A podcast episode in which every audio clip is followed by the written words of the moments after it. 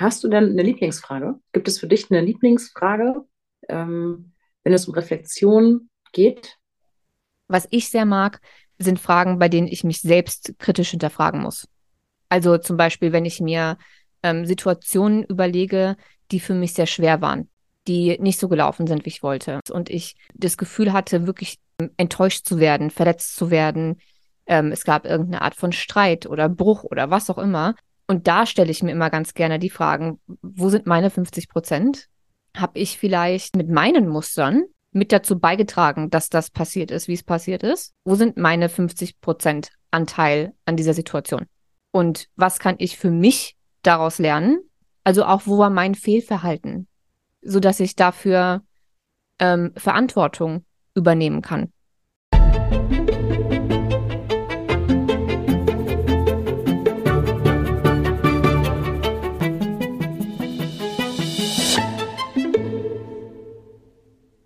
Einen wunderschönen guten Tag und herzlich willkommen zur einzigen Folge im Dezember. Eigentlich hatte ich mir vorgenommen, ähm, dieses Jahr so eine, so, also zum Ende des Jahres so eine kleine Podcast-Pause einzulegen und nächstes Jahr erst wieder voll durchzustarten. Aber mir ist zum Jahresende dieses Thema so unheimlich wichtig. Und um über dieses bestimmte Thema mit euch zu sprechen, habe ich mir Verstärkung dazu geholt. Und zwar eine Frau, die ihr wahrscheinlich jetzt so langsam aber sicher, wenn ihr den Podcast heute nicht zum allerersten Mal hört, schon kennen solltet, weil sie gefühlt schon hundertmal zu Gast war. Und es war mir immer wieder eine Freude. Es waren immer auch die Folgen, die das meiste Feedback hatten. Deswegen habe ich sie mir heute auch wieder dazu geholt, die liebe Monja. Einen wunderschönen guten Tag. Hi Easy, ich freue mich wieder hier sein zu dürfen. Ja, ich freue mich auch. Wir sprechen heute über Reflexionen. Mhm. Im, im, Im weitesten Sinne. Ähm, und zwar, weil wir uns ja jetzt doch ähm, Richtung Ende des Jahres bewegen, also im letzten Monat des Jahres schon sind. Und es uns beiden ähm, sehr, sehr wichtig ist, ähm, Ende des Jahres nochmal das Jahr Revue passieren zu lassen, zu gucken, was so wie gelaufen ist, woraus man so lernen kann und ähm, dass das Thema Reflexion einfach äh, für uns beide sehr, sehr, sehr großen und, und hohen Stellenwert hat. Mhm. Ähm, versuch mal zu definieren, also was erstens Reflexion für dich genau ist und zweitens, warum du glaubst, dass das so wichtig ist.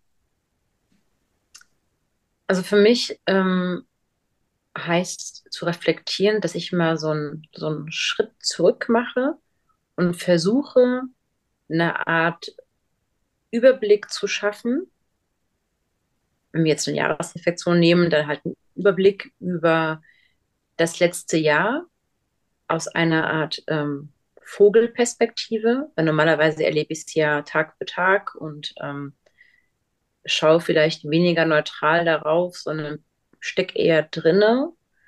Und ich möchte mir einen Überblick verschaffen und anhand der richtigen Fragen schauen, was kann ich lernen? Was, wo, darf, wo es noch Entwicklungsbedarf, ähm, wofür darf ich dankbar sein, ähm, was habe ich eigentlich erlebt, so was ist eigentlich in meinem Leben letztes Jahr so passiert, weil oft ist es so, ich weiß nicht, wie es dir ging, aber ich habe, ich sage das ja eigentlich jedes Jahr, aber dieses Jahr ist besonders schnell vorbeigegangen in meinem Gefühl, für mich. Und einfach mal auch mal innezuhalten und das Ganze entschleunigt zu betrachten, Revue passieren zu lassen, Überblick verschaffen und zu gucken, was kann ich lernen und, und, und was nicht. Wofür bin ich dankbar und wofür ähm, brauche ich vielleicht noch ein bisschen innere Arbeit? Was ist noch offen? Was möchte ich mit ins nächste Jahr nehmen und was will ich hier lassen? Genau. Ich kann dir da eigentlich nur zustimmen. Was ich immer so wichtig finde oder warum ich irgendwann angefangen habe, mich tatsächlich hinzusetzen, ähm, meistens so am, am 30., also zwischen 30.12. und ähm, sagen wir mal den ersten oder zweiten ersten, also innerhalb so dieser vier Tage, manchmal brauche ich auch länger als einen Tag, aber innerhalb dieser Tage ähm, nehme ich mir tatsächlich die Zeit, genau das zu machen, weil ich für mich festgestellt habe, dass ich sonst ein unrealistisches Bild des Jahres habe. Mhm. Ein sehr, sehr unrealistisches Bild. Und das ist auch gar nicht so ungewöhnlich, weil sich unser Hirn einfach eher Sachen einprägt, die äh, gefährlich in Anführungszeichen für uns waren. Mhm. Ähm, also eher schlimme Sachen, die passiert sind oder die wir irgendwie unangenehm fanden. Ähm, sich die merkt, um das nächste Mal darauf vorbereitet zu sein, wenn XYZ passiert. Ne? Weil mhm. wir sind ja in, in, allererster Linie, ist unser Gehirn ja erstmal für unser Überleben verantwortlich. Ähm, das heißt also, meistens hat man im Kopf eher so, das und das und das ist alles schiefgelaufen. Die Ziele habe ich nicht erreicht, das ist nicht so gelaufen, wie ich es geplant habe. Da hat mir jemand wehgetan, hier ist das mies gelaufen. Und vielleicht noch so ein, zwei, drei Highlights, die im, im Jahr passiert sind. So Hochmomente, so die, die geilsten Situationen. Ähm, und das war's. Das war dann das Jahr. Aber es hatte ja. halt 365 Tage. Und es hat aus mehr bestanden als nur zwei, drei Highlights und vielleicht drei, vier, fünf, sechs, sieben, acht, neun Sachen, die nicht so gelaufen sind, wie ich sie gerne gehabt hätte. Ähm, deswegen finde ich, wenn wir uns nicht nochmal hinsetzen und überlegen und das wirklich reflektieren, dann haben wir eine sehr, sehr unrealistische Vorstellung davon, wie das Jahr gelaufen ist. Das, das ist, ein sehr, mhm, das ist ein sehr starkes Schwarz-Weiß-Denken oder Merken oder Erinnern. Genau. Und das ist ja prinzipiell immer so. Ne? Immer wenn wir in die Vergangenheit gehen, dann ist es immer sehr schwarz-weiß. Außer wir setzen uns hin und machen uns die Mühe, das tatsächlich zu reflektieren und aus verschiedenen Perspektiven zu sehen. Ähm, und das, der zweite Grund, warum ich das für mich so wichtig finde, ähm, ist, weil ich auch sehe, wo ich noch was zu verarbeiten habe. Also es geht jetzt nicht darum zu sagen, ähm, wir schreiben uns auf, wofür wir dankbar sind, ähm, und das war's. Und damit legitimieren wir alles, was schiefgelaufen ist, weil wir haben ja auch was, wozu, wozu wir dankbar sind. Das ist diese ganz, ganz gefährliche, ähm, wie soll ich das nennen, Spiritual Bypassing ähm, in dieser, in dieser äh, Persönlichkeitsentwicklungsbubble. So, wir müssen einfach nur dankbar sein und alles andere ignorieren wir dann. Nee. Ähm, sondern tatsächlich zu gucken, was sind die Momente, die für mich schlimm waren oder schwierig waren oder herausfordernd oder was auch immer. Ähm, und nicht nur, was kann ich daraus lernen? Das ist schon mal das Wichtigste, aber auch, wo muss ich noch, wo habe ich noch was zu verarbeiten? Mhm. Weil gerade wenn es, wenn wir jemanden verloren haben, wenn es uns gesundheitlich nicht gut ging, wenn vielleicht wir verletzt wurden oder sonst irgendwas, dann übergehen wir das schnell. Wir haben in unserer heutigen Zeit ähm, nicht, nicht die Zeit, in Anführungszeichen, Dinge wirklich zu verarbeiten. Und dann machen wir das einfach nicht, sondern lenken uns ab oder hier Spiritual Bypassing, ne? Überlegen mhm. uns stattdessen, wofür wir alles dankbar sein können. Äh, und dann ist das egal. Und gerade wenn man auch angestellt ist, wobei es eigentlich egal, ob man angestellt ist oder nicht, ähm, du kriegst dafür auch keine Zeit mehr. Wenn jetzt beispielsweise deine Oma stirbt, ähm, kannst du, glaube ich, gar keinen Urlaub, ein, also Sonderurlaub auf der Arbeit einreichen. Ähm, wenn deine Eltern sterben oder sowas, glaube ich, nur ein Tag. Das heißt, dir wird also auch von der Welt nicht dieses Entschleunigen gegeben und die Zeit, um die gewisse Dinge zu verarbeiten. Du wirst einfach, du musst halt mhm. halt einfach weiter funktionieren. Und so passiert das, dass man, und es muss noch nicht mehr der Verlust durch den Tod sein, das kann ja auch alles mögliche andere sein, was ja. uns verletzt, schockiert, ähm, in irgendeiner Art und Weise beschäftigt hat, was wir einfach in, der, in dem Moment noch nicht verarbeitet haben. Und dann aber das Leben normal weitergeht und wir dann nicht mehr weiter drüber nachdenken.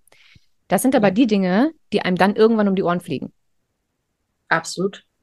So, deswegen ähm, gucke ich mir sehr, sehr gerne an, was passiert ist, hm, wie das für mich war, ja, was ich daraus lernen konnte, aber auch, wo habe ich noch etwas zu verarbeiten und wie mache ich das?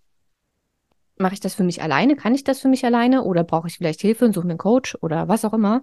Aber dieses, wo ist da noch was, was ich mir nicht angeguckt habe, ähm, wo es wehgetan hat? Wo muss ich vielleicht noch, ähm, oder noch nicht mal muss, aber wo kann ich vielleicht noch vergeben? Wo fehlt, wo fehlt Vergebung? Wo habe ich noch einen Groll? Will ich den wirklich mitnehmen in mein neues Jahr? Was bedeutet das eventuell für meine Zukunft?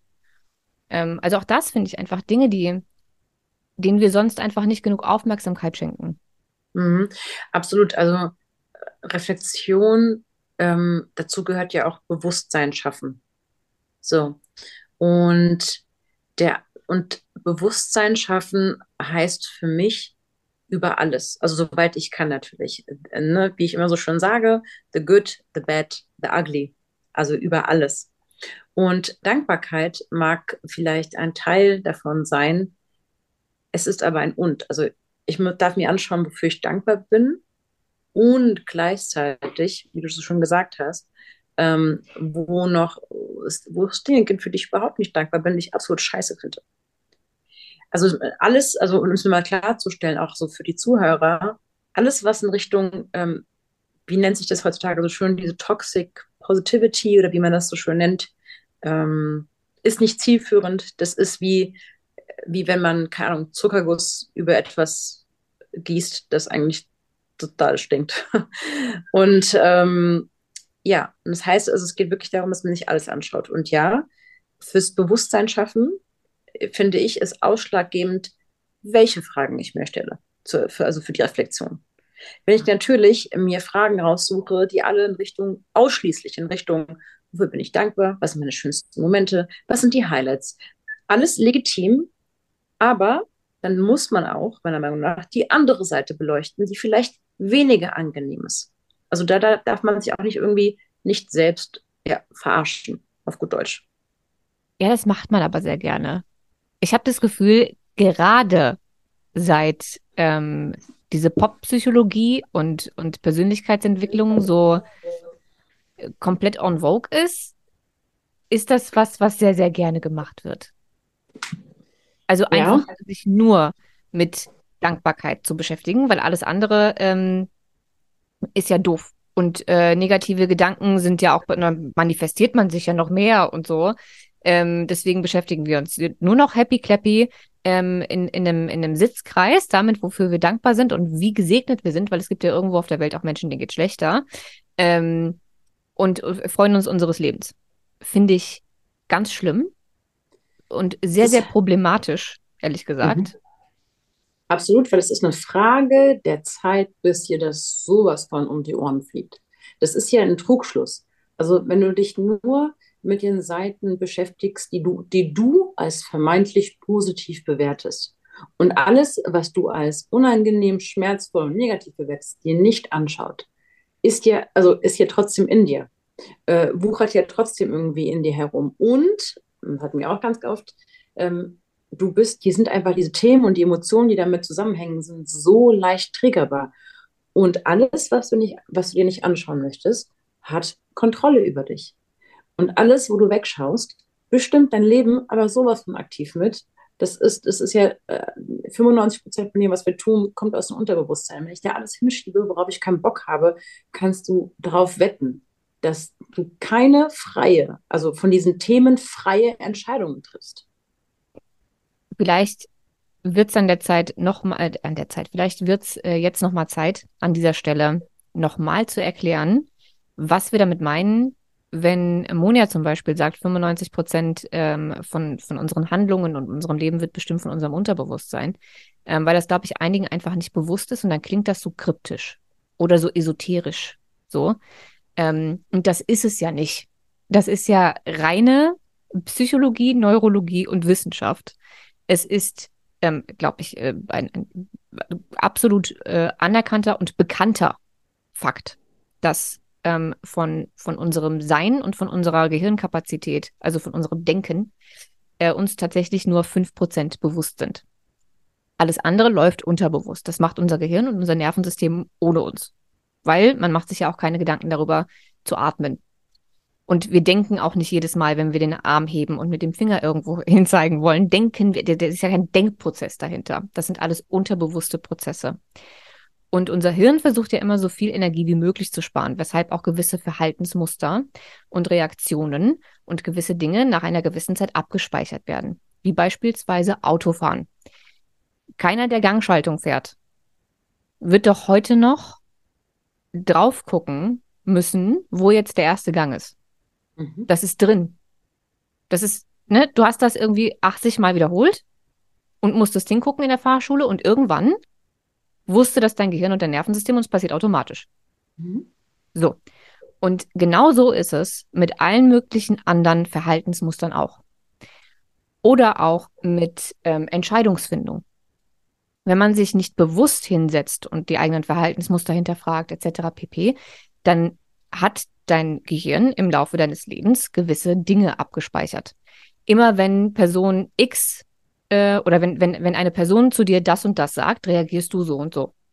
Das sind Verhaltensmuster, die antrainiert sind, die aufgrund unserer Biografie, auf den Erfahrungen, die wir so gesammelt haben, irgendwann ähm, ins Unterbewusste gerutscht sind, weil einfacher. Das heißt also, wir laufen aufgrund dieser 95 Prozent ähm, den größten Teil unseres Alltags und Lebens im Autopiloten rum.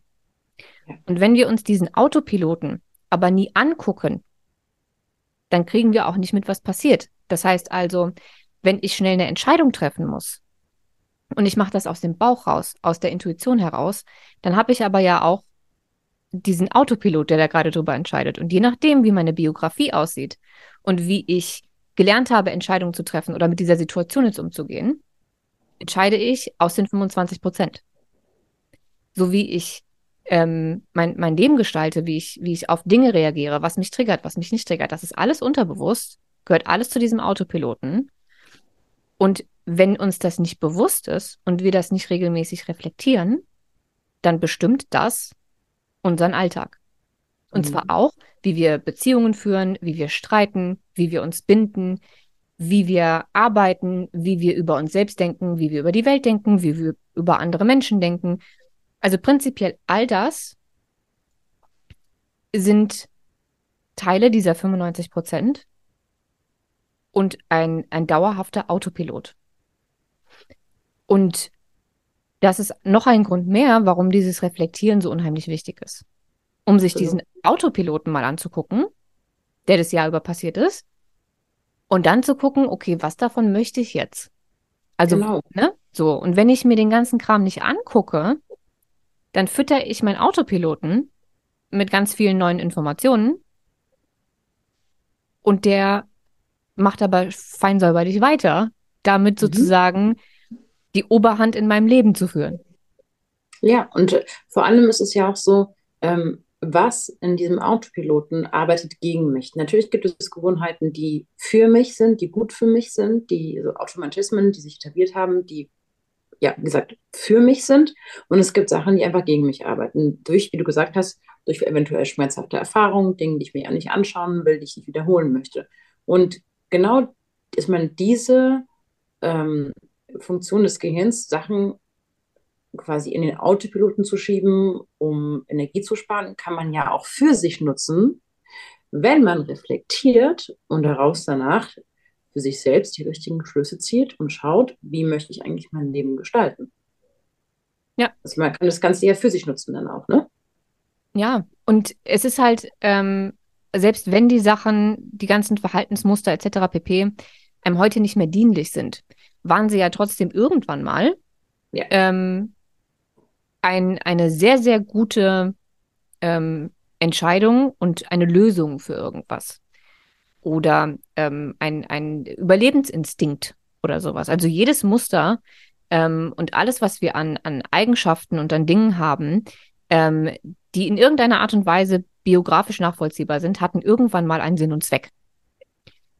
Nur, wenn wir uns diesen Autopiloten eben nicht regelmäßig angucken, dann kann es einfach sein, dass Dinge, die vor 30 Jahren mal super sinnvoll waren, wir heute immer noch so machen oder immer noch einen Einfluss auf uns haben, obwohl wir das heute gar nicht mehr bräuchten. Und dann wird es irgendwann kontraproduktiv. Ja. Und da haben wir dann einfach äh, irgendwann ein Problem. Und wir machen ja immer weiter. Wenn wir uns das nicht angucken und wir füttern immer weiter den Autopiloten, kommen ja immer mehr Sachen dazu. Und deswegen war das auch, äh, deswegen hatte ich mir noch gesagt, dass ich für mich einfach so wichtig finde zu gucken, was ist dieses Jahr passiert und habe ich das wirklich verarbeitet? Mhm. Weil ich persönlich, ich glaube, dass das sehr, sehr vielen Menschen so geht, aber, oder dass das fast, fast die Norm ist heutzutage, weil wir so dahin trainiert werden. Ähm, ich war den größten Teil meines Lebens die absolute Königin des ähm, unter Teppichkerns. Aber die, die mhm. Queen. Ich kann schnipsen und dann, ich weiß nicht, ob, ob irgendwer ähm, Vampirfilme guckt. Ja, aber ähm, hast du Vampire Diaries geguckt? Ja, habe ich. Dieses so. Emotion off. Ich Emotion so. off. Mhm. Es gibt bei, bei diesen Vampiren in der, in der Folge, äh, die konnten ihre Menschlichkeit abschalten. Das war's. Die haben ihre Menschlichkeit. das heißt, dass sie ihre Gefühle nicht mehr fühlen konnten und ähm, genau. Genau. Und dann wurden die sozusagen hardcore kaltblütige Killer, weil sie ja ihre Emotionen abgeschaltet haben. Und ich kann das auch. Ich kann das verdammt gut. Ich habe 99 Prozent meines Lebens gefühlt. Okay, gut, ist ein bisschen viel. Aber sagen wir mal 90 Prozent tatsächlich, ähm, habe ich in diesem Gefühl Ausschaltmodus gelebt. Mhm. Ja.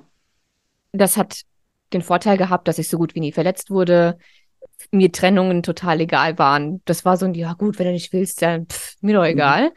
Ähm, vermeintlich. Ähm, war natürlich am Ende des Tages nicht so, aber ich habe es nicht gefühlt.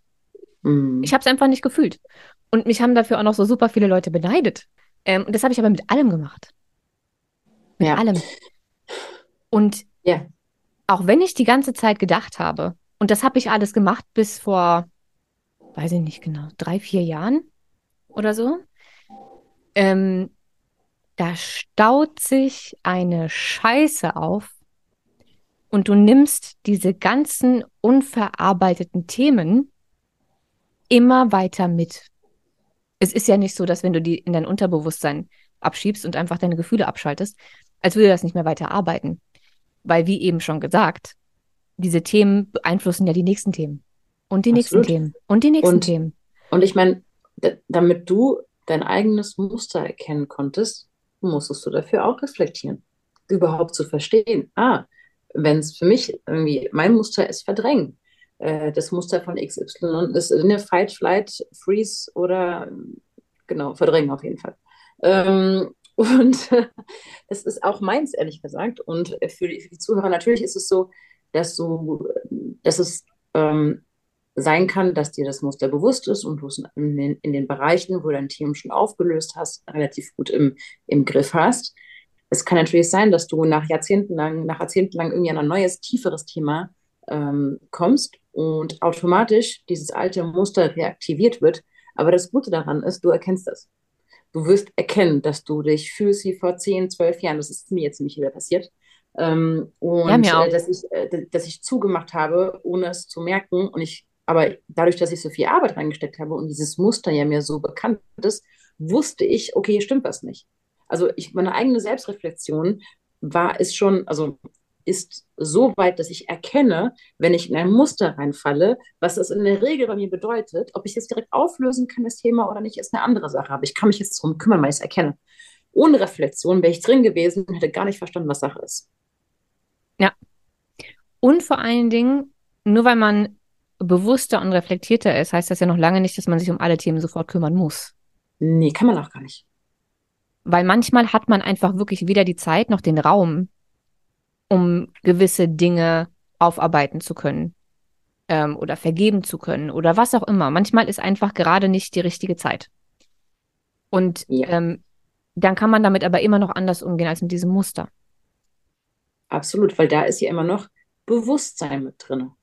Also selbst wenn ich das Thema sehe und ich sage, ich habe jetzt weder die Kapazität, weder emotional noch körperlich noch energetisch, wie auch immer, habe ich keine Kapazität, oder monetär, weil ich vielleicht ein Coaching brauche oder so, habe ich gerade keine Kapazität, um mich dran, drum zu kümmern. Immerhin erkenne ich es. Immerhin weiß ich, da ist was. Und ich lege es bewusst zur Seite, um es mir in einem anderen, späteren Zeitpunkt raus, um es rauszuholen, um mir anzuschauen. Das ist eine ganz andere Geschichte, als wenn ich da, ähm, wenn ich mitten in meinem Thema drin bin und gar nicht erkenne, was los ist. Ja. Ja. Und ich glaube, es ist auch, wenn man das regelmäßig macht, also gut, alle, die das jetzt dieses Jahr vielleicht zum ersten Mal machen, ähm, werden diesen wundervollen Vorteil noch nicht haben, aber ihr könnt euch dann auf die nächsten Jahre schon mal freuen, weil wenn man das jedes Jahr macht, dann dokumentiert man sein eigenes Wachstum. Weil du siehst dann auf einmal, wie du mit ähnlichen Situationen komplett anders umgegangen bist, als du es die letzten zehn Jahre vielleicht gemacht hättest.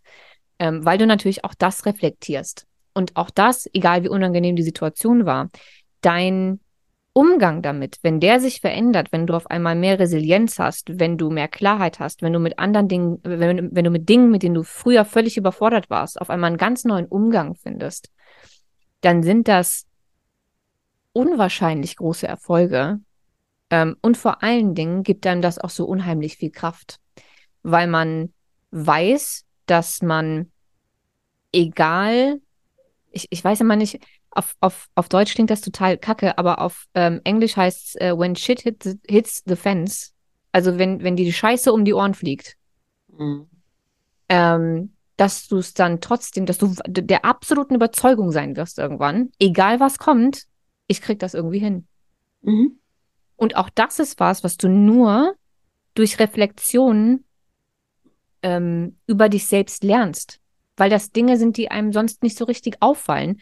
Und wir hatten das, Monja und ich haben ja im, wann war das denn, September, äh, einen Workshop zusammengegeben. Ja. Wo wir ähm, über Superkräfte gesprochen haben und, und Eigenschaften, Fähigkeiten. Und da ist uns auch wieder aufgefallen, dass die meisten Menschen das nicht auf dem Schirm haben, was für Superkräfte sie entwickeln, wenn sie in Krisensituationen kommen. Mhm. Und erst als wir sie genau in die Richtung ähm, gefragt haben und sie in die Richtung Aufgaben bekommen haben, waren da auf einmal Potenziale, Fähigkeiten, Superkräfte, Charakterzüge, Talente. Talente, die ihnen auf einmal bewusst geworden sind, die ihnen den Arsch gerettet haben in extrem beschissenen Situationen. Absolut. Und deswegen ist die, für mich steht und fällt eine gute Reflexion mit den richtigen Fragen. Aber damit steht und fällt ja immer alles. Also einer meiner Lieblingssprüche oder Zitate, Sprichwörter ist ja, die Qualität deiner Fragen bestimmt die Qualität deines Lebens. Absolut. Und auch den Mut zu haben, sich die richtig unangenehmen Fragen zu stellen, weil so eine richtig gute Frage kann so, also die öffnet ja im, im, im Kopf eine ganz andere Tür zu einer Welt vielleicht, ne, von der du überhaupt keine Ahnung hattest. Und deswegen liebe ich richtig gute Fragen. Ja, ich auch. Und vor allen Dingen, ich bin ja ähm, ein großer Freund von Perspektivwechseln. Und auch ein richtig guter Perspektivwechsel ist davon abhängig, welche Fragen du dir stellst. Ja. Und neue Perspektiven, ich glaube, das sind, ist den meisten Menschen einfach nicht bewusst, was für eine Macht hinter einer neuen Perspektive steckt. Weil es ist ja immer alles nur unsere eigene Wahrnehmung. Das klingt so immer so, wenn man das sagt, das klingt immer so ein bisschen wie in, in Matrix. So als gäbe es überhaupt keine Realität. Und aber es gibt auch keine. Ist so? Ja. Es, Im Grunde genommen ist es so. Es gibt acht Milliarden Menschen auf dieser Welt und acht Milliarden Realitäten. Genau. Und diese Realität ist immer unsere eigene Wahrnehmung. Das Absolut. heißt also, je nachdem, wie ich etwas wahrnehme, eine Situation wahrnehme, reagiert mein Körper darauf verändert sich meine Biochemie, etc., etc., etc. Je nachdem, wie ich eine Aussage, die du triffst, wahrnehme, haben wir uns danach entweder total lieb oder ich bin unfassbar pisst und fange Streit an. Wie, weil ich deine Aussage entweder so oder so wahrgenommen habe. Und ja. je nach Wahrnehmung, und da sind wir wieder bei der, bei der, bei der Biografie, je nach meiner Wahrnehmung und wie ich gelernt habe, mit dem wie ich das interpretiert habe. Also erstens interpretiere ich es so, wie, wie ich gelernt habe, das zu interpretieren. Und zweitens, mein Umgang damit ist ja auch wieder Teil dieser 95 Prozent Unterbewusstsein. Ähm, das heißt, auch da, und wenn ich dann es schaffe, die Perspektive zu wechseln, verändert sich ja alles. Es verändert sich meine Wahrnehmung, es verändert sich meine Bewertung, es verändert sich meine Reaktion und es verändert sich meine komplette Biochemie. Und ja. demnach verändert sich auch der Output, weil ich habe ja dann die Kraft, anders zu reagieren. Das heißt also, so ein Perspektivwechsel kann meiner Meinung nach, wenn er genug Wucht hatte, ein ganzes Leben verändern. Und das sage ich jetzt auf gar keinen Fall, um damit zu übertreiben, sondern nee. für mich ist das ein Fakt. Absolut. Was glaubst du, was im Coaching mit die ausschlaggebendste Wirkung, also welche, was mit am meisten für, für einen Entwicklungsprozess sorgt, ist der Perspektivwechsel. Perspektivwechsel ist das A und O in der ganzen Arbeit, weil man ist ja dann, man hat ja seine Glaubenssätze, an die man ja ganz, ganz fest glaubt. Und äh, man ist der festen Überzeugung, dass es nur diese eine Realität gibt, an die ich glaube. Und allein schon ähm, da mal rauszugehen aus dieser, du musst dir halt vorstellen, wie wenn da so ein, so ein Würfel in der Mitte steht, so ein ganz großer Würfel, und ich stehe halt nur die ganze Zeit auf der einen Seite, wo ich vielleicht die Zahl 2 sehen kann. So, und das ist meine Realität die ganze Zeit. Und wenn ich mal aber um diesen Würfel herumlaufen würde, würde ich sehen, dass es auch ganz, ganz viele andere Sachen gibt, ganz viele andere Zahlen, die ich noch nicht betrachtet habe. Und ähm, ja, extrem wichtig. Hast du denn eine Lieblingsfrage? Gibt es für dich eine Lieblingsfrage, ähm, wenn es um Reflexion geht? Hm. Also prinzipiell sind alles meine Lieblingsfragen, bei denen ich über mich selbst nachdenken muss. Ähm, ich mag diese Easy-Sachen nicht, also diese Dankbarkeit und so weiter und so fort, weil das, das ähm, habe ich mir in den letzten Jahren so antrainiert, dass ich das eigentlich das ganze Jahr über auf dem Schirm habe. Selbst in den düstersten, dunkelsten, beschissensten Situationen finde ich noch irgendwas, wofür ich gerade dankbar bin. Das heißt, das ist bei mir so ein Automatismus ähm, und für mich auch der leichteste Teil, wenn ich ähm, so eine Jahresreflexion mache, ist alles aufzuzählen, wofür ich dankbar bin und was gut gelaufen ist und so weiter. Ähm, ich bin, ich bin da einfach sehr, sehr gut drin. Das ist für mich keine Herausforderung mehr. Was mhm. ich sehr mag, sind Fragen, bei denen ich mich selbst kritisch hinterfragen muss. Also zum Beispiel, wenn ich mir ähm, Situationen überlege, die für mich sehr schwer waren, die nicht so gelaufen sind, wie ich wollte, wo vielleicht auch noch eine andere Person beteiligt ist und ich ähm, das Gefühl hatte, wirklich ähm, enttäuscht zu werden, verletzt zu werden. Ähm, es gab irgendeine Art von Streit oder Bruch oder was auch immer. Ähm, und ich glaube, da hat jeder so zwei, drei, vier, fünf Situationen äh, im Jahr im, im, im Kopf. Also eine wirkliche Situation und auch noch dieses Gefühl, das das verursacht hat. Ähm, und da stelle ich mir immer ganz gerne die Fragen, wo sind meine 50 Prozent? Also, ja. wie habe ich partizipiert? Wie war mein Umgang damit? Ähm, habe ich vielleicht ähm, tatsächlich mit meinen Mustern ähm, mit dazu beigetragen, dass das passiert ist, wie es passiert ist? Ähm, also wo sind meine, wo sind meine 50 Prozent Anteil an dieser Situation? Und was kann mhm. ich für mich daraus lernen? Ähm, vor allen Dingen gehe ich auch immer auf Mustersuche. Also wenn ich eine so eine Situation gefunden habe, dann überlege ich immer auch, wo ist mir das in meinem Leben schon mal passiert? Gab's, mhm. ist das vielleicht was, was wiederkehrt? Ähm, weil dann würde das bedeuten, dass ich immer wieder gleich reagiere. Dann habe ich nämlich auch ein Muster da hinten. Nicht nur die andere Person, sondern dann habe ich ja auch ein wiederkehrendes Muster. Ähm, und vor allen Dingen, ähm, wo ist da mein Wachstumspotenzial?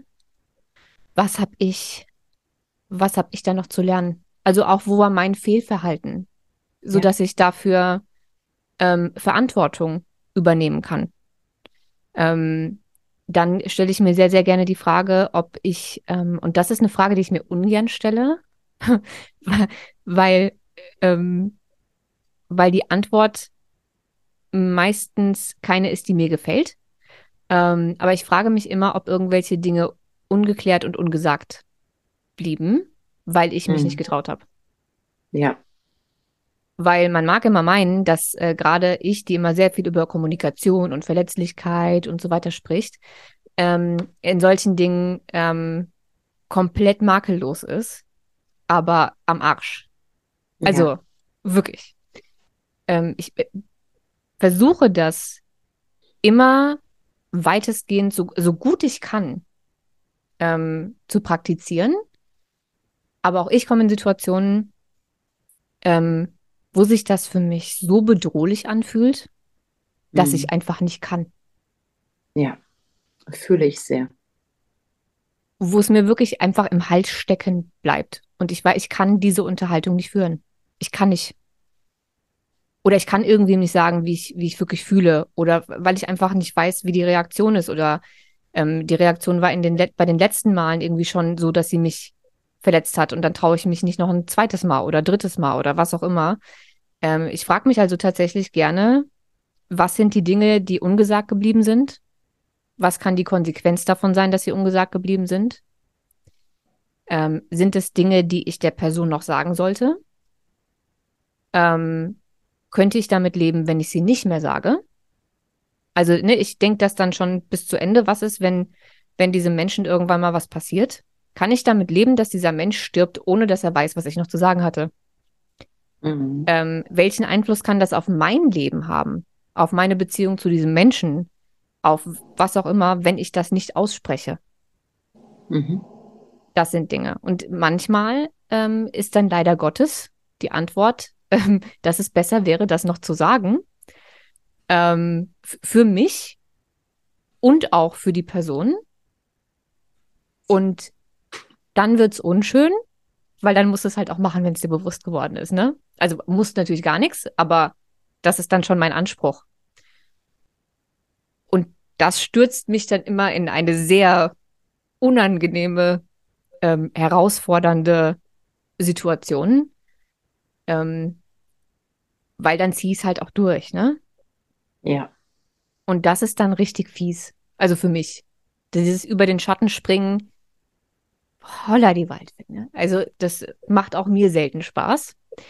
Aber die, ähm, der, der Reward danach ist, ähm, ist es wert immer. Absolut. Und es ist ja auch ein, ein zu sich stehen. Ja. Also es ist ein zu sich stehen und ähm, ein sich selbst achten.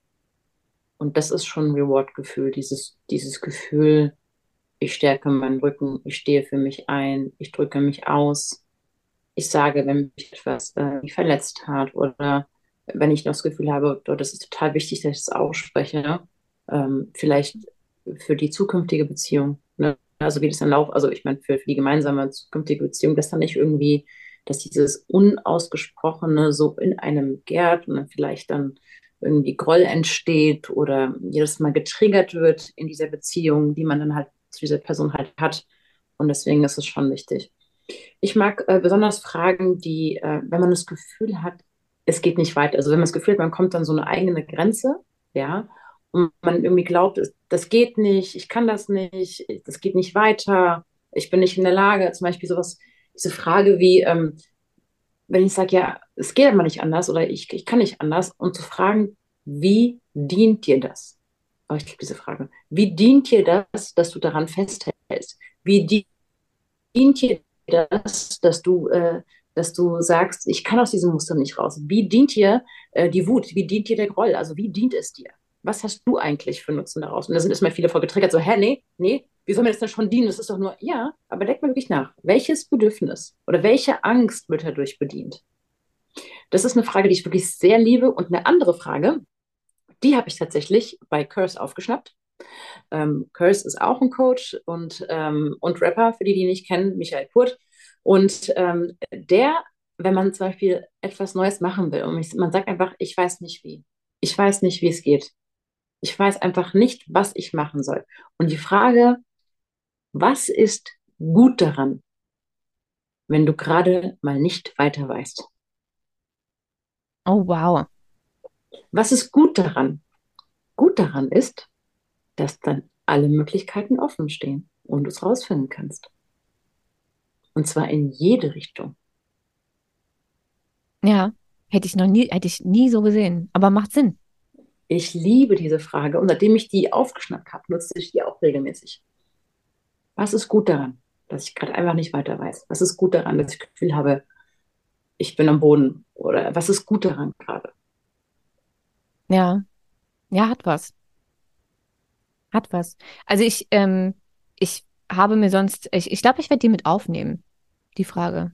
Was ist gut mhm. daran, werde ich, glaube ich, mit aufnehmen. Ich glaube, ich habe zum Teil zumindest das unterbewusst immer mitgemacht, weil ich versuche in jeder Situation ähm, die, die Polaritäten zu sehen. Ich bin kein, ich rede jede Situation schön, Mensch. Mhm. Ähm, aber ein, jede Situation hat eine gute und eine schlechte Seite. Egal welche. Es gibt immer Vor- und Nachteile. Egal von was. Egal von was. Ich hasse dieses, ich hasse das Wort von, oder die zwei Worte von was. Wovon? Meine Güte. Ähm, Also ich korrigiere, wir haben das nicht gehört. Ja, ich habe wovon gesagt. Ähm, und beide Seiten zu sehen. Und beide Seiten sozusagen anzuerkennen dafür, dass sie, dass sie einfach da sind. Und mit beiden, mhm. mit beiden Seiten umgehen zu lernen und zu können, ähm, finde ich immer wichtig. Genauso wie es von jeder Charaktereigenschaft positive und negative Aspekte gibt. Absolut. Gibt es auch von, weißt du, es, es gibt so Charaktereigenschaften, für die sich Menschen so feiern ähm, und welche, die ihnen eher unangenehm sind. Ohne, genau. dass, ohne dass die meisten Menschen verstehen, dass auch die, für die du dich feierst, negative Aspekte haben und die, für die du dich schämst, positive Aspekte haben. Also eigentlich ist es immer erstmal neutral und hängt vom Kontext ab. Immer. Vom Kontext und wo du gerade in dieser, in dieser, ähm, wo du genau zwischen den Polen gerade angesiedelt bist. Sagen wir mal, die, sagen wir mal, Empathie beispielsweise. Und Empathie, sagen wir mal, ist, ist, die, ist die positive Auslegung dieser Eigenschaft. Dann hast du am anderen Ende die vermeintlich negative Eigenschaft ist dann ich, Mitleid. Tatsächlich, also Mitgefühl und Mitleid. Und je nachdem, wo du da angesiedelt bist, bin ich, bin ich mehr in Richtung Empathie oder bin ich mehr unterwegs in Richtung Mitleid? Es ist entweder eine Eigenschaft, die sich gut und äh, förderlich für mein Leben auswirkt oder halt eher, aber eher hinderlich. Na, Empathie kann sich äh, auf, auf also selbst ohne Mitleid negativ auswirken, wenn du beispielsweise für, ähm, für andere Menschen, dadurch, dass du so empathisch bist und dir vielleicht auch erklären kannst, also äh, mitfühlst, nicht mitleidest, sondern mitfühlst, ähm, aber dann äh, zum Beispiel äh, ganz viel Verhalten ähm, tolerierst, weil du weißt, wo es herkommt, weil du weißt, dass es eigentlich nicht so gemeint ist, weil du das alles ja. sehr gut verstehst, etc. pp. Dann leidest du ja nicht mit, ähm, aber du verstehst die Person auf einem gewissen Level. Und ich kenne unheimlich viele Menschen, die, die dann ein Problem haben, Grenzen zu setzen, Danke. weil sie so viel Empathie haben. Das wollte ich gerade sagen, aber ist es wirklich ein Thema des, der Empathie oder ist es ein Grenzsetzthema? Es ist es nicht ist eher aufgrund, ein Thema meiner. Aufgrund der Empathie, weil sie sich auch so gut da reinversetzen können in den anderen und den Struggle des anderen und was dazu geführt hat, dass ähm, da dann die Grenze nicht setzen zu können? Also ich kann mir sehr gut vorstellen, dass die Person, die da in, also in der Hinsicht also Probleme hat, Grenzen zu setzen, eventuell grundsätzlich ein Thema mit Grenzen setzen hat. Also ich glaube, Empathie für sich, für sich alleine stehen, ohne Kontext, was ja nie stattfindet, ähm, kann förderlich, kann gut sein, aber wenn die natürlich Empathie ohne Grenzen ist wiederum, wie du gesagt hast, äh, arbeitet gegen mich. Aber das, da muss man sich das Ganze immer wie so ein, wie so ein ähm, Eigenschaften- und Wertecluster vorstellen. So, damit das für mich arbeitet, brauche ich gesunde Grenzen, brauche ich eine gute Kommunikation, brauche ich Reflexion und so weiter und so fort.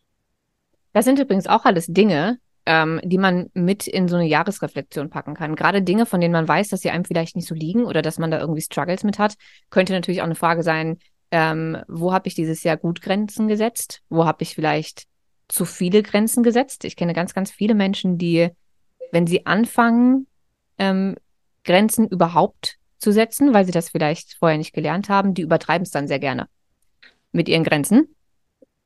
Ähm, ne? Also wo habe ich, wo habe ich gut Grenzen gesetzt? Wo habe ich vielleicht ein bisschen übertrieben mit meinen Grenzen? Wo habe ich schon wieder keine Grenzen gesetzt? Ähm, wenn Grenzen mhm. setzen ein Thema ist, mit dem ich keinen richtigen, noch nicht, noch nicht einen richtig guten Umgang damit gefunden habe, kann ich auch das reflektieren. Mhm. Natürlich, wenn, wenn, ich, wenn ich vorher meine Grenzen nicht geachtet habe, dann schlägt grundsätzlich das Pendel erstmal komplett in die andere Richtung, bis es sich irgendwann in der Mitte ansiedelt. Und das ist natürlich immer eine gute Frage und das ist auch eine Frage, die ich mir regelmäßig stelle. Achte ich gerade meine Grenzen oder verteidige ich sie?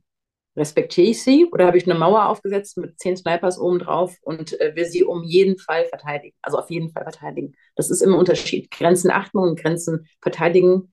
Das eine ist, ich möchte meine eigene Grenze respektieren und ich achte mich. Das andere ist eine Weg von Motivation, dass andere Leute über eine Grenze trampeln.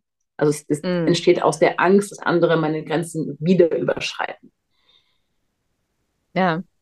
Aber das sind eben alles Dinge, die man sich anschauen kann und die alle ähm, ihre Wichtigkeit haben. Also vielleicht jetzt nicht bei jemandem, der, der einen super gesunden Umgang mit Grenzen hat, da muss man sich jetzt vielleicht nicht unbedingt die Grenzen angucken, aber ähm, ich glaube, dass jeder seine eigenen Themen findet, die bei ihm im Leben irgendwie eine Rolle spielen und es einfach unheimlich viel Sinn macht, sich das anzugucken. Und ja. zwar mit allem, was da ist. So wie du es am Anfang so schön gesagt hast, ähm, the good, the bad, the ugly. The ugly. Ähm, also einfach alles. Alles, ja. was dieses Jahr war. Nicht, damit wir alles schönreden können und Zuckerguss drüber machen, ähm, für all die Dinge, die scheiße gelaufen sind, sondern dass wir uns die Dinge, die scheiße gelaufen sind, angucken können und daraus lernen. Daraus was mitnehmen. Daraus Chance für Wachstum sehen. Ähm, uns verzeihen, uns selber verzeihen und vergeben können für Dinge, die wir vielleicht nicht so gut gemacht haben oder ähm, zu dem Zeitpunkt nicht anders handeln konnten, als wir sie getan haben und wir einfach rückwirkend ähm, irgendwie ein schlechtes Gewissen haben oder Schuldgefühl oder Scham empfinden, dass man diese Dinge ähm, aufarbeitet und dass man daraus lernt. Weil für mich ja. ist genau das ähm, der Sinn, der einzige Sinn ähm, für, für Fehler und für, für Fehlverhalten und für, für Dinge, die eben nicht so laufen, wie wir sie gerne gehabt hätten, ist zurückzuschauen und zu gucken, was kann ich daraus mitnehmen. Genau, und vor allem wird, wird es auch extrem wichtig sein, ähm, solltest du entscheiden, nach so einer Reflexion dich irgendwie an deine Ziele zu setzen, ja. Und je mehr Bewusstsein du da reinsteckst, je mehr du wirklich weißt, was deine Muster sind, desto eher kannst du Ziele setzen, die nachhaltig sind und die im Einklang mit dir sind. Weil ansonsten, wenn du das nicht machst, wenn du dir The Bad und The Ugly nicht anschaust, dann setzt du Ziele wieder aus einer Achtung weg von Motivation. Das heißt, so will ich nicht mehr sein. Das will ich nicht mehr spüren. Das, also eine Ziele, die dafür sorgen, dass du dir diese ganzen Schattenanteile von dir nicht anschaust. Also nicht Ziele, die mit mir im Einklang sind, sondern Ziele, die weg von einer vermeintlich unschönen Version von mir sind. Weil ich mich gerade nicht so mag, wie ich bin. Weil ich doof bin, weil ich nicht gut genug bin, weil ich zu dumm bin, weil es auch immer da alles los ist bei einem selbst. Ja. Und genau dann ist es aber auch, also insbesondere dann, wenn es um das nächste Jahr geht und um Ziele, um Vorsätze, um Dinge, die ich erreichen möchte, ob das jetzt ähm, für mein persönlichen Wachstum ist, für mein Business, für mein, meine Beziehung, für was auch immer, muss ich ja erstmal wissen, wie es in der Vergangenheit gelaufen ist, wohin ich jetzt überhaupt möchte, warum ich dahin möchte, wo ich hin möchte ähm, und was ich aus dem, was ich bisher vielleicht nicht so hingekriegt habe, ähm, lernen kann. Also wo war da genau der, der Fehler und wie kann ich selber dafür sorgen, dass mir das so nicht nochmal passiert? Und zwar nicht aus so einem ähm, Weg von, also im Sinne von, ich will auf gar keinen Fall mehr so sein, sondern ein, wie genau bin ich, was ist daran schiefgelaufen, wieso bin ich, wie ich bin? Und wie kann ich es in Zukunft machen, dass das für mich mh, hm, angenehmer ist und das aufzulösen, was mich hindert oder was mich in dieses Verhaltensmuster bringt. So nicht dieses ähm, will ich nicht haben, sondern ein da ist da ist ein Wachstumspotenzial, was ich mir gerne angucken würde. Ja. weil ich glaube, dass es anders für mich hm, angenehmer wäre, besser wäre, dass ich wachsen kann. Ähm, und mit dem Blick auf die Dinge, Dinge zu erreichen und auch die Intention. Ich finde, ein Teil von, von Reflexion ist auch, sich seine Intentionen anzugucken. Absolut. Ne? Also, äh, ob jetzt Dinge gut oder schlecht gelaufen sind, was war meine Intention? Ja. Immer. Ja. Ich, ich frage mich zum Beispiel ähm, in meinem Privatleben ganz oft, ob ich, ähm, das, also ich frage mich das sehr oft, ähm, habe ich das oder mache ich das aus Liebe oder um geliebt zu werden? Ist eine Frage, die ich mm. mir sehr oft stelle. Eine sehr gute Frage. Weil ich keine Sachen machen möchte, um geliebt zu werden, sondern Sachen aus Liebe tun möchte. Mm. Das hat einen komplett anderen Vibe. Und, ähm, und vor allen Dingen, und das ist für mich noch fast das Wichtigere, ich bereue davon nichts aus diesem, weil ich mir immer wieder diese Frage stelle, bin ich einer der wenigen Menschen, also in meinem eigenen Umfeld, die ich kenne, die nicht irgendwann das Bedürfnis haben, Vorhaltungen zu machen. Aber ich ja. habe doch für dich dies, aber ich habe doch für dich das. aber ich habe doch für dich jenes, gibt es bei mir nicht. Ja, weil es ein freies Geben ist. Wenn ich was aus Liebe mache, ist das somit die freiste Form von Geben. Mache ich es, um Liebe zu bekommen, gehe ich ja, also da gehe ich ja einen Handel ein. Also in meinem Kopf ist das ein Handel. Ich mache X, also bekomme ich dafür Y zurück. Und meistens wissen die anderen Menschen nicht, dass ich, dass sie dann Handel eingegangen sind und wundern sich dann, wenn bei der anderen Person dann Frust und, und, und Wut und Festheit sich irgendwie einstellt und man einfach nicht versteht, was Sache ist. Richtig. Und dann kommen nämlich diese Vorwürfe. Genau. Du wusstest es alles nicht zu schätzen, ich habe doch dies und ich habe doch das und ich hätte sowas für niemand anderen gemacht, aber für dich habe ich und du bla bla bla bla bla, wirst du von mir nicht hören. Weil ich glaube, dass das immer, diese Vorwürfe, wie du es eben gerade so schön gesagt hast, immer dann kommen, wenn ich Dinge gemacht habe, weil ich geliebt werden wollte. Weil ich dafür Liebe haben wollte und nicht, weil ich es aus Liebe getan habe. Weil ich habe in meinem Kopf keine Excel-Tabelle mit Dingen, die ich für dich gemacht habe. Weil ich aber auch nichts erwartet habe im Gegenzug. Ich habe das aus purer Liebe gemacht. Und dann ja. erwarte ich aber auch nichts. Dann mache ich das einfach mit, mit einer anderen Intention. Deswegen finde ich die Intention an Dingen so wichtig. Das ist also eine Frage, die ich mir das ganze Jahr über, so gut wie bei allem, was ich an, an größeren Sachen, manchmal auch an kleineren Sachen tue, hinterfrage ich mich da. Ähm, und genauso mache ich es aber auch im Job. Also bei allem, was ich an Projekten in meinem Kopf habe, bei jeder Podcast-Folge, ähm, bei jeder Story, die ich mache, bei jedem neuen Produkt, völlig egal, was ich mache, ich frage mich immer, was meine Intention ist. Mache ich das jetzt aus Ego-Gründen? Ähm, mache ich das, um Anerkennung zu bekommen? Mache ich das nur des Geldes wegen? Ähm, wo, wo, ist die Intention? Was genau ist die Intention? Und wenn das ja. ein Ego-Ding ist oder es mir zu 100 Prozent nur ums Geld geht, in allererster Linie mache ich es nicht. Ja. Es ist wirklich dieses, ähm, was ist mein Warum? Sich wirklich mal äh, hinzusetzen zu gucken, was ist wirklich mein Warum? Ja, und sich eben auch das Jahr anzugucken und bei verschiedenen Dingen, die man gemacht hat, ob sie gut gelaufen sind oder nicht, zu überlegen, was war die Intention. Absolut. Und das kann man übrigens für, für alle Lebensbereiche machen. Also man kann sich ähm, die ganzen Lebensbereiche anschauen, die für einen wichtig sind.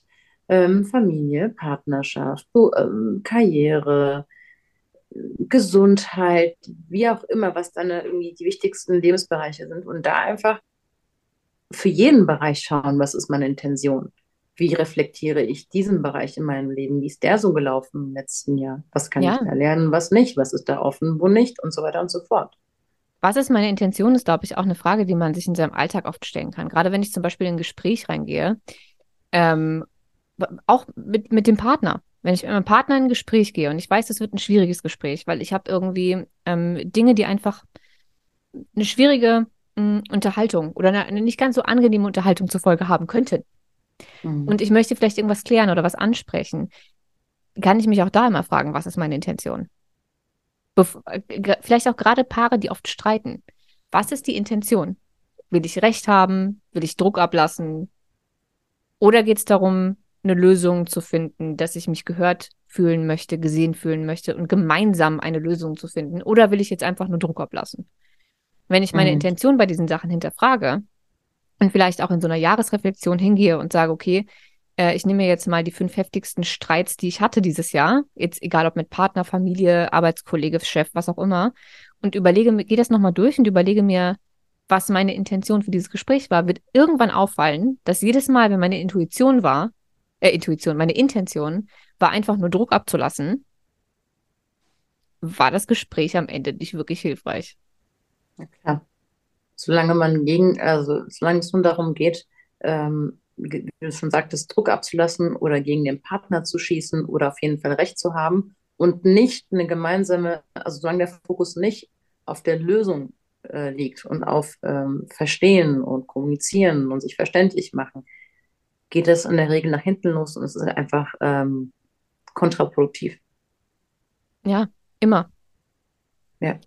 Und ich glaube, ähm, wie du eben schon gesagt hast, gerade wenn es auch um Ziele geht ähm, und Neujahr ist ja genau die Zeit, wo sich nicht umsonst die meisten Menschen im Fitnessstudio anmelden und äh, keine Ahnung, was für komische Commitments äh, eingehen, weil sie sich ganz fest vornehmen, dieses Jahr gesünder zu essen, 10 Kilo abzunehmen oder keine Ahnung, was alles zu machen, um dann festzustellen, hm, ups, jetzt zwei Monate später mache ich irgendwie doch nicht.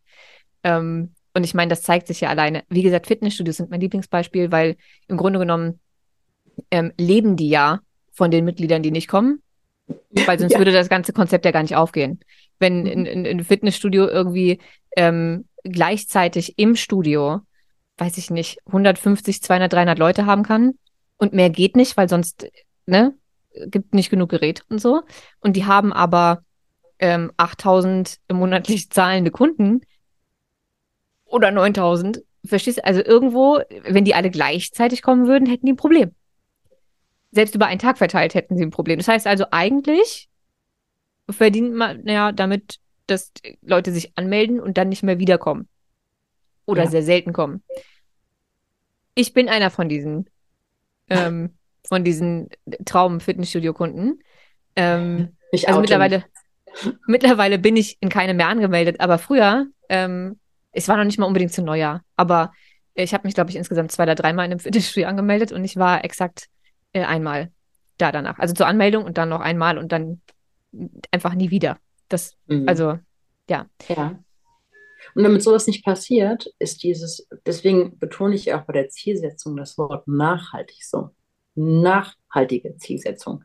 Nicht, ich bin im, anderen, im einen Extrem und will jetzt so weit wie möglich davon wegrennen ins andere und fange dann an, 100 Maßnahmen und Vorsätze und Dinge, so wie ich jetzt von heute auf morgen mein ganzes Leben umkremple. Natürlich funktioniert das nicht. Wenn du so einen riesen Berg hast, den du erklimmen musst, so selbst auferlegten Riesenberg, und das kannst du nicht irgendwie ähm, über einen langen Zeitraum sich kontinuierlich steigernd gestaltet, dann der Wille reicht nicht aus. Die Kraft reicht nicht aus. Und auch der Glaube, dieses Ich schaffe das nicht, das ist zu viel, zu viel Veränderung auf einmal. Ja, aber das Ding, das Ding, was man dafür auch verstehen muss, ist, dein Wille ist deinem Nervensystem scheißegal. Du kannst so viel Wille haben, wie du willst. Wenn dein Hirn und dein Nervensystem sagen, nö, n -n, das, äh, das machen wir nicht, dann ist dein Wille völlig Wumpe. Es geht ja. nicht um Willenskraft, es geht um, um Neurologie, um logisch und sinnvoll und vor allen Dingen neurologisch und psychologisch sinnvoll, Ziele so zu setzen, dass sie auch schaffbar sind und dass sie für dein Gehirn nicht wirken wie der Mount Everest, du vorher aber noch nicht mal den Vogelsberg hochgelaufen bist. Dann denkt sich dein Gehirn, ja, ciao. Mach ich nicht. Mount Everest besteigen, da, da sterben regelmäßig Menschen. Ich bin noch nie auf so einen Berg gestiegen, als ob. Ja. Kannst du mal schön vergessen. Wir gehen hier vielleicht, weiß ich nicht, äh, auf einen Hügel ein Kaff weiter, aber weiter gehe ich nicht. So. Macht voll Sinn. Und dein Nervensystem, und das habe ich, glaube ich, schon acht Millionen Mal gesagt, ich wiederhole es gerne nochmal, für Gehirn und Nervensystem ist alles, was in der Zukunft liegt und nicht vorhersehbar ist. Also jede Art von Veränderung, alles, was dich aus deinem Autopiloten rausholt und Veränderung bedeutet, für das dein Gehirn noch keine abgespeicherten Informationen aus der Vergangenheit hat, ist für dein Gehirn lebensbedrohlich weil es das nicht voraussagen kann. Und nicht voraussagen können bedeutet, wir wissen nicht, was passiert, wir könnten sterben. Ja. So, deswegen ja. entscheiden sich Menschen unterbewusst sehr, sehr gerne für bekannten Schmerz eher als fürs Unbekannte. Also für genau. die unbekannte Veränderung. Deine Komfortzone ist ja das, was du kennst. Nicht das, was dir gut tut, nicht das, was dich erfüllt oder glücklich macht. So. Ja, und für das dein heißt, Gehirn ist das es ist sicheres Überleben. Genau. Punkt. Genau, genau. Betonung auf sicher, weil vertraut, weil kenne ich. Wenn du jeden Tag von deinem Chef angeschrien bist, dein Leben lang, ist das deine Komfortzone. Ja, und dann ist ein Chef, den du auf einmal hast, der dich lobt, der deine Arbeit wertschätzt, der deine Meinung zu Dingen wissen will, auf einmal bedrohlich. Mhm. Das findet dein Nervensystem scheiße, weil es überhaupt nicht weiß, was es damit anfangen soll. Das ist bedrohlich. Ja, das ist und exakt so ist das mit zu hoch gesteckten Zielen oder mit falsch gesetzten Zielen, mit Zielen aus der falschen Intention heraus. Ja. Wenn du keinen richtigen Plan hast, wie du von A nach B kommst und B ist dein Ziel, dann kommst du da nicht an. Genau. Du machst auf der, auf, irgendwann in der Mitte machst du einfach schlapp. Und zwar nicht, weil dein Wille nicht ausreicht, sondern weil du dein Nervensystem nicht mitgenommen hast. Absolut. Ja. Und dafür ist es eben auch wichtig, das vorherige Jahr richtig abzuschließen, zu verarbeiten, seine Learnings draus zu ziehen und nicht den ganzen Spaß mit ins nächste zu nehmen. 100 Prozent. Ich muss auch sagen, ich nehme mir dafür immer ganz gerne ähm, richtig Zeit. Also ich, ich persönlich schließe meine Reflexion nicht in zwei Tagen ab, sondern ich, ich mache daraus einen richtigen Prozess und nehme mir äh, so viel Zeit, wie ich gerade brauche dafür, um das in Ruhe, entschleunigt für mich zu verarbeiten, zu bearbeiten, zu beantworten, zu setzen. Ähm, ja, weil ich es einfach nicht übers Knie brechen will. Es braucht ja auch Zeit. Es braucht Zeit, das irgendwie auch die Fragen auf sich wirken zu lassen. Manchmal ist es ja auch so, dass, dass eine Frage ja nicht sofort zu beantworten ist, sondern dass man echt noch einen Moment braucht, um die auf sich wirken zu lassen. Und dann kommen ja auch neue Antworten. Wenn die Frage in einem arbeitet, so über, über einen halben Tag lang, dann öffnet sich ja, da öffnen sich ja ganz neue Türen wieder für neue Antworten. Mhm. Und ähm, ja, diesen auch, diesen, auch diesen Reflexionsprozess zu genießen und den nicht als äh, neue weitere To-Do zu nehmen und das auch für sich so zu zelebrieren. Ja, ist wichtig, finde ich. Macht ja. das Ganze viel angenehmer. Ja, ich bin, ich bin bei sowas, glaube ich, einfach ähm, relativ schnell. Ich bin aber auch so ein bisschen ähm, freier, was meine Zeit betrifft ich habe ja, ich habe ja, ja, keine Familie, weißt du? Ich habe ich hab keine kleine mhm. Tochter, die dann was von mir möchte und so. Ich kann ja. einfach, ich kann mich zwei Tage in meine Wohnung einschließen äh, und dann ist gut. Deswegen ja, ich kann ich das in zwei Tagen äh, mhm. äh, oder manchmal sind es auch drei oder so. Aber ich schließe mich dann einfach ein. Dann wird das Handy auf Flugmodus gemacht und äh, ich mache mir eine Duftkerze an und äh, schöne Musik und dann bin ich weg. Ne? Aber das, wie gesagt, das ist eine Freiheit, die ich habe, die du jetzt nicht hast. Ähm, da, ne? Mhm. Ich glaube, der eine macht sowas schneller, der andere langsamer. Wenn, wenn jetzt irgendwie eine Mami zuhört mit irgendwie drei Kindern und noch einem Vollzeitjob, vielleicht braucht die auch zwei Wochen zum Reflektieren. Oder auch vier. kein Problem. Oder vier. Es ist ja völlig egal. Hauptsache, man macht's. Genau. Vielleicht macht man das auch nur häppchenweise mit einer Frage am Tag oder wie auch immer. Aber Hauptsache, man macht's irgendwann. Genau. Ähm, ich würde sagen, für alle, die Lust haben, packen wir jetzt, ähm, setzen wir uns jetzt gleich noch zusammen und packen mal so die zehn unserer Meinung nach wichtigsten, besten, geilsten Reflexionsfragen zum Jahresabschluss ähm, mhm. als Download für euch unter die Folge. Dann könnt ihr selber den Dezember mal noch nutzen und euch diese Fragen beantworten. Ähm, und ihr könnt natürlich auch gerne die Podcast-Folge nutzen. Wir haben ja schon die ein oder andere Frage irgendwie erwähnt ähm, oder gesagt, in welche Richtung so eine Reflexion noch gehen könnte. Ihr dürft euch mhm. da sehr, sehr gerne selbst Fragen noch dazu schreiben. Ne? Je, je mehr ihr findet und je mehr ihr euch selbst beantworten möchtet, desto besser. Aber als kleine, als kleine, ähm, als kleinen, als kleine Unterstützung ähm, packen wir euch auf jeden Fall eine PDF mit Fragen ähm, für 0 Euro, logischerweise, ähm, unter die Folge, die ihr euch runterladen könnt.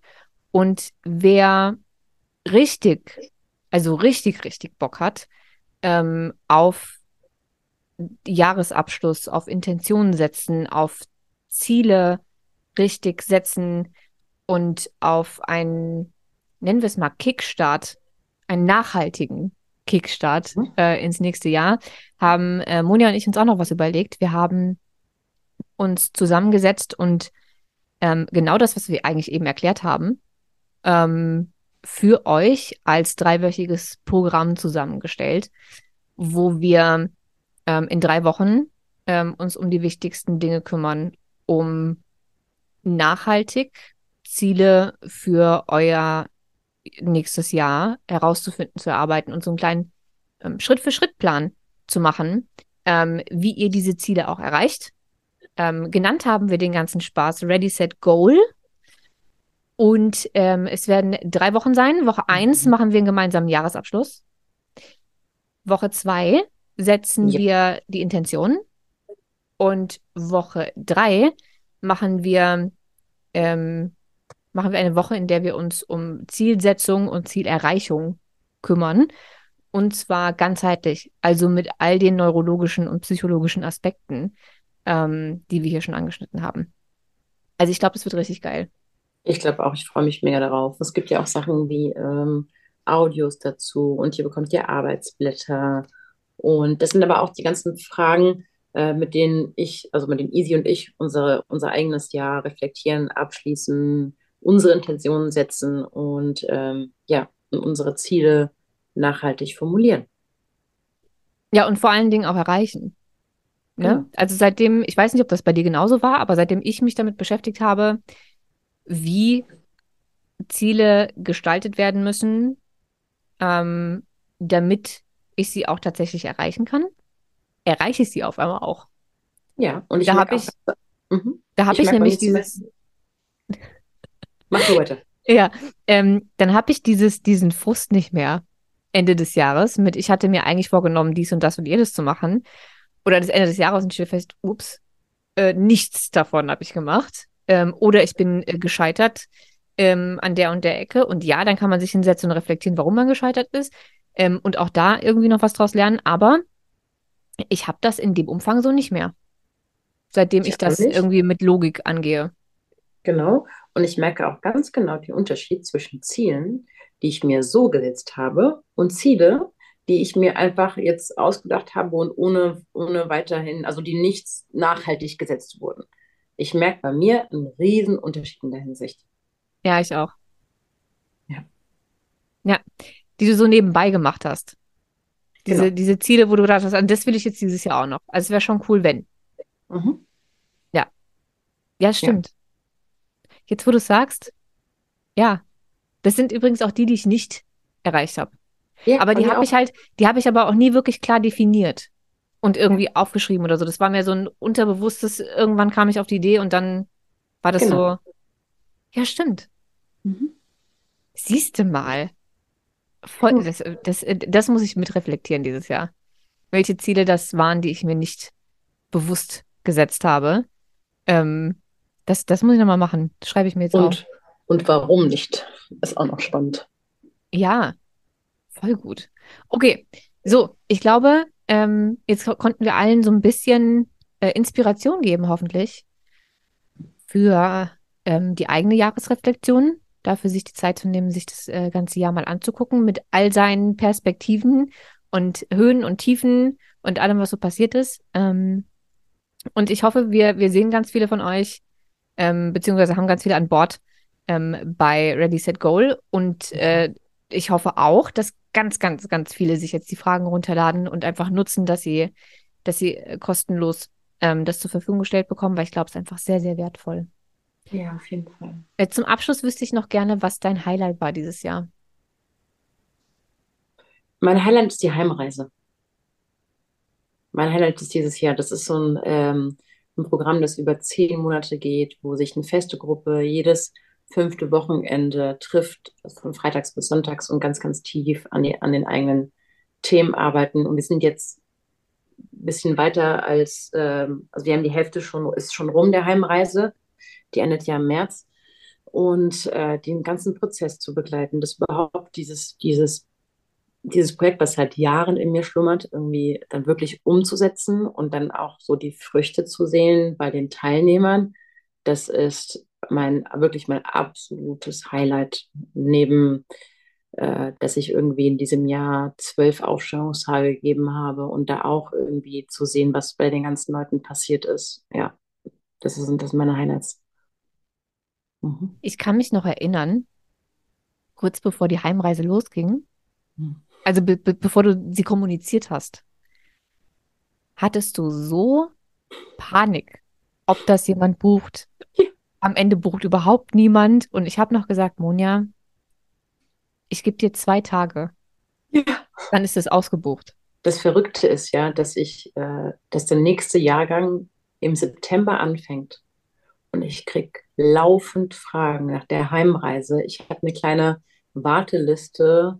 Ähm, also, das heißt Warteliste, ist noch nicht ganz voll, aber es kommen mir Leute, proaktiv danach fragen und sagen, bitte könnte ich die Information bekommen, bevor du sie postest, äh, bevor du sie auf Instagram irgendwie raushaust. Und das ist, das ist total das schöne Gefühl. Aber es ist, ich stehe so dahinter. Also jeder, der kann, sollte die Heimreise machen. Also es ist jetzt wirklich nicht, weil ich sagen will, ich bin irgendwie die Geiste und nur bei mir kann man sowas, aber dieses Format ist wirklich ähm, ein Segen.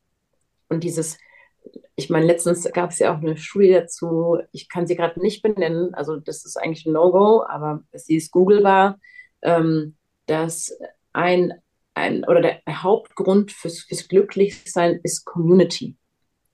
Und also an seinen Themen arbeiten in so einer kleinen Community, das ist einfach ein anderes Level. Das könnte ich alleine als Coach eins zu eins niemals ersetzen. Das ist schon eins zu eins ist schon geil, Aufstellungsarbeit ist schon geil. Aber eine feste Gruppe, so eine, und die haben sich wirklich zu so einer Mini-Community entwickelt, die sich so gegenseitig Support gibt und die den ganzen Prozess mit begleitet und die auch verstehen, was Sache ist. Das ist einfach, wie gesagt, ich, ich liebe die Heimreise. Ja. Das freut mich so unheimlich. Also sowohl für dich als auch für, für die ganzen ähm, Teilnehmer und Teilnehmerinnen, weil ich glaube, dass ihr da was ganz, ganz Besonderes ähm, geschaffen hat und ich ja auch immer wieder sehe, wie du darin aufgehst. Ja. Ne? Also das, das ist äh, auch nichts, was, was du irgendwie wegen des Geldes wegen gemacht hast oder ähm, irgendwie für Anerkennung oder für sonst irgendwas, sondern man merkt einfach, dass das ganz, ganz, ganz tief aus dem Herzen kommt und ja. ähm, wie, wie sehr dich das erfüllt jedes Mal, egal wie anstrengend das auch ist, weil für dich bedeutet das alle fünf Wochen irgendwie zwei Tage, drei Tage ähm, mit wirklich irgendwie 18-Stunden-Tagen. Aber mhm. das, was du da, ähm, was deine Seele sozusagen daraus bekommt, ähm, und man sieht einfach, egal wie kaputt du bist, normalerweise hast du heute auch frei, weil mhm. ähm, ne, die ersten zwei Tage nach Heimreise nimmt man sich mal frei, um irgendwie aufzutanken. Ähm, und man merkt, dass du montags und dienstags kaputt bist, aber so beseelt. Genau, das ist perfekt. Du hast es super beschrieben. Genauso fühle ich mich beseelt und müde. meine, ähm, meine Seele hat Nahrung bekommen, mein Körper braucht noch ein bisschen Erholung. Ja, kann ich verstehen. Also ja. mein Highlight war tatsächlich, ähm, also ich meine, es gab das eine oder andere, ähm, aber beruflich, wenn wir gerade dabei sind, war meins tatsächlich auch der Gamechanger. Das ja. war, das, also, ähm, das war ja das erste Mal, dass ich ein, ein, ein Programm gemacht habe, was live geht. Davor habe ich mhm. ja nur entweder 1 zu 1 Coachings gemacht ähm, oder On-Demand-Online-Kurse. Mhm. Oder habe Bücher geschrieben oder Podcast-Folgen oder keine Ahnung was. Aber das war jetzt der allererste, ähm, das allererste Programm, bei dem ich mich mit den ganzen Teilnehmern ausgetauscht habe. Und es Live-Workshops gab und QAs und so weiter und so fort. Und wo ich sozusagen am, Prote äh, am Prozess beteiligt war. Das war für mich mhm. was ganz Neues weil bei all den On-Demand-Kursen, ich kriege ja nicht mit, wann die Teilnehmer oder Teilnehmerinnen das machen, wie es denen damit geht. Ähm, ne, ich kriege ja nichts mit sonst. Ich kriege vielleicht danach mal eine E-Mail mit Feedback, aber ich bin ja nicht dabei. Genauso wenig wie ich ähm, sehe, wie die Leute diese Podcast-Folge jetzt hören oder meine ja. Bücher lesen. Ich, bei mir war bisher alles so sehr passiv. Ich habe mhm. das alles so in meinem Zimmerchen gemacht und dann rausgegeben an die Welt.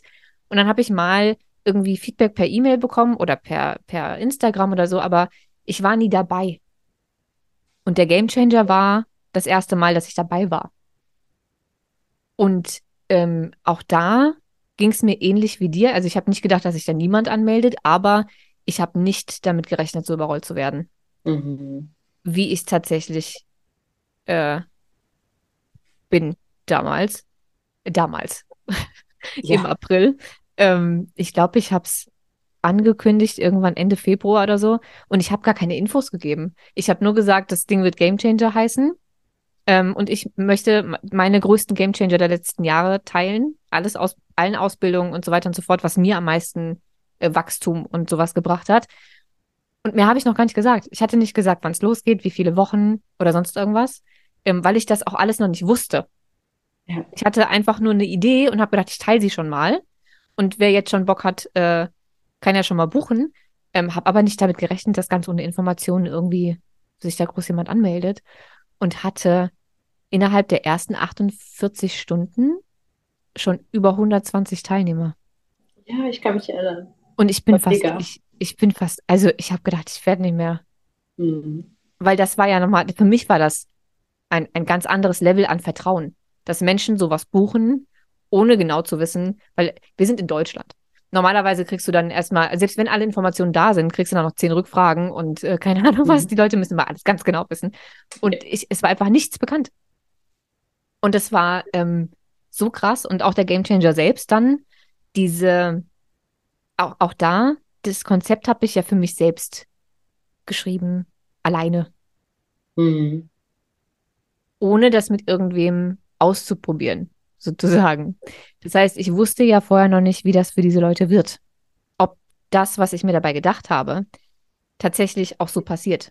Ob sie ihre Perspektiven so wechseln, ob sie mit den Aufgaben zurechtkommen, ob, ähm, ob da Wachstum passiert, ob sie, äh, ne, ich, ich wusste überhaupt nicht, wie wird das angenommen, was passiert mit denen, wenn die das machen.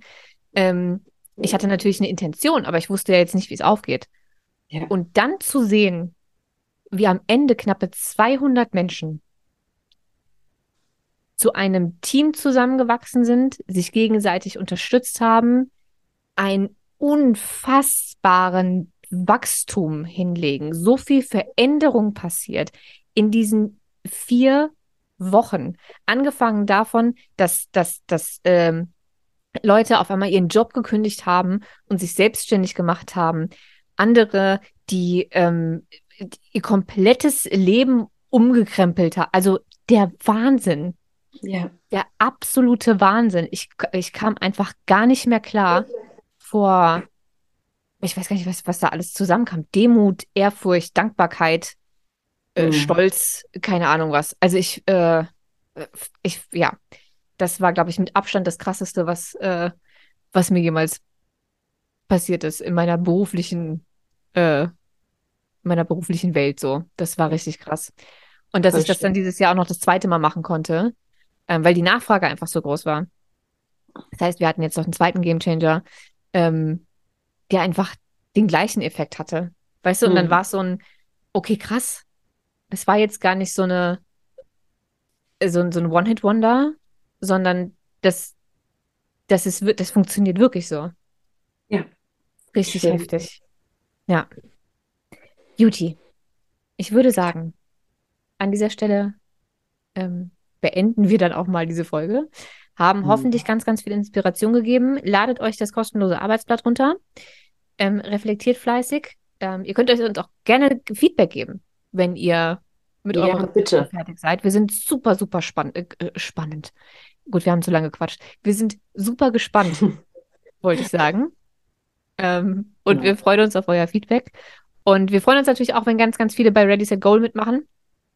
Ähm, wenn ihr also euer Jahr mit uns starten wollt. Mit uns zwei ähm, achtsamen Chaoten. Ich finde, genau. das beschreibt uns ganz schön. Ja. Oder? Ja, super. Ich finde es richtig gut. Ja. Achtsamer Chaot finde ich richtig gut. Ja, ist so. Ist, ist, wir sind beide achtsame Chaoten. Mhm. Ja.